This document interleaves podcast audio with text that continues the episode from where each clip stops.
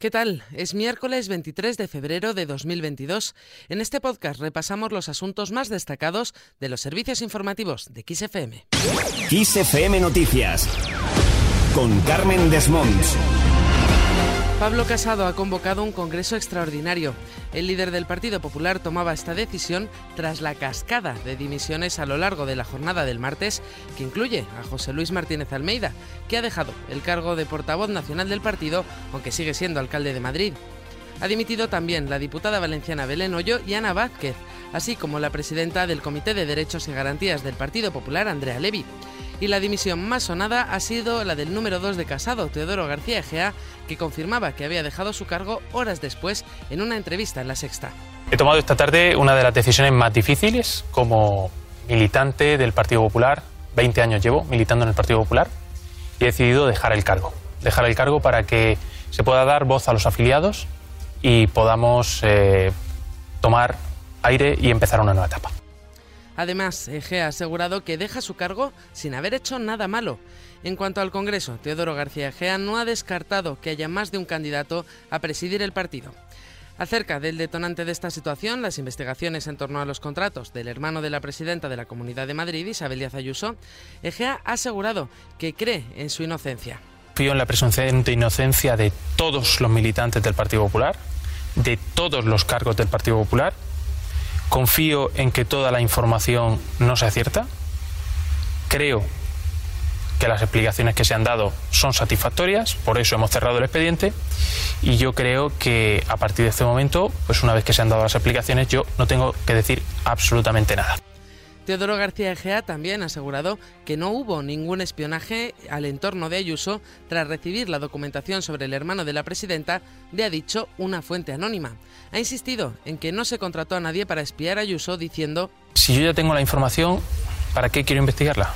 Por cierto, que Pablo Casado, presidente del PP, se reúne hoy con los presidentes autonómicos de su partido, pero a este encuentro no acudirá Isabel Díaz Ayuso. Dejamos la entrevista de Teodoro García Egea, pero seguimos hablando de la crisis del Partido Popular. Y es que la ministra de Trabajo y vicepresidenta del Gobierno, Yolanda Díaz, ha valorado la situación actual del principal partido de la oposición. Para Díaz es una situación nunca vista antes y no cree que un cambio de liderazgo en el PP solucione esta crisis. La escuchamos. No lo habíamos vivido nunca, ni siquiera en ninguna de las series em, que podamos invocar cualquiera de nosotros. Es durísimo. ¿no? Pero por eso eh, creo que eh, vienen tiempos complicados. Eh, la crisis es muy honda, no la van a solventar con un cambio de liderazgo, ni mucho menos, no va de renovaciones. Y luego, bueno, vamos a ver lo que pasa en estos meses. Cambiamos de asunto para hablar de la situación en Ucrania, después de que el presidente ruso Vladimir Putin reconociese la independencia de Donetsk y Lugansk al este de Ucrania. Esto ha generado muchas reacciones a nivel internacional que pasan por sanciones a Rusia en un intento de frenar sus deseos de entrar militarmente en Ucrania. Uno de los que ha tomado esta decisión ha sido la Unión Europea, que ha acordado este martes por unanimidad la aprobación de un primer paquete de sanciones contra Rusia. Quieren así limitar la capacidad financiera del gobierno ruso. Ursula von der Leyen, la presidenta de la Comisión Europea, ha explicado los objetivos que persiguen con estas sanciones. Vamos a ponerle difícil al Kremlin que siga con sus políticas agresivas. Eso sí, estas sanciones por el momento van a hacer daño económica y personalmente a Rusia, pero no son contra Putin para mantener abierta la puerta a la diplomacia, tal y como ha asegurado Josep Borrell, el alto representante europeo para la política exterior y de seguridad. No obstante, Borrell ha señalado que estamos ante una grave violación por parte de Rusia y no saldrá impune. Ya de estas palabras se puede deducir que las sanciones podrían agravarse, tal y como ha explicado José Manuel Álvarez, el ministro de Exteriores. Nadie en la Unión Europea se prepara para ningún conflicto bélico. Lo que queremos es el diálogo y la diplomacia.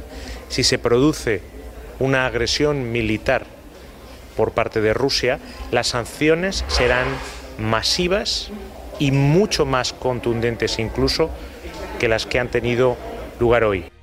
No solo la Unión Europea ha anunciado sanciones contra Rusia, sino que Estados Unidos también lo hará, tal y como ha anunciado el presidente estadounidense Joe Biden.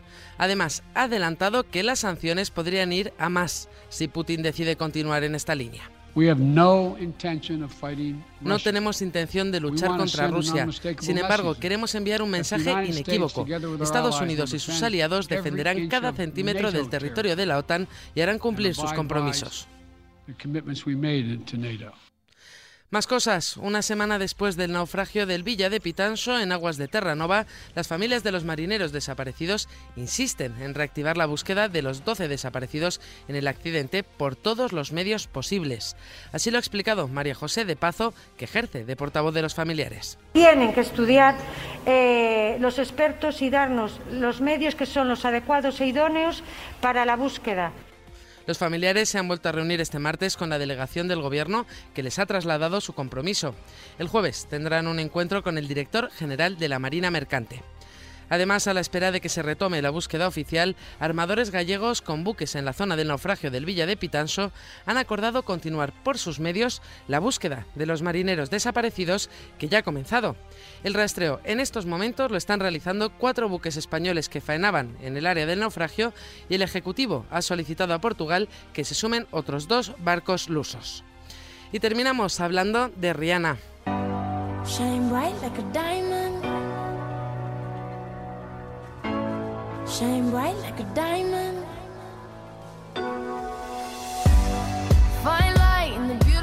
Este 2022 podría ser un año doblemente especial para Rihanna. Y es que además de estar esperando a su primer hijo, la artista está preparando su próximo disco que según el diario británico The Sun podría salir a la venta a finales de año. De confirmarse, Rihanna pondría así fin a cinco años de silencio musical. Eso sí, este mismo diario asegura que una vez que publique el disco, la de Barbados se centrará al 100% en su maternidad. Con esto lo dejamos. Recuerda que la información continúa actualizada puntualmente cada hora en los boletines de XFM en directo. Adiós.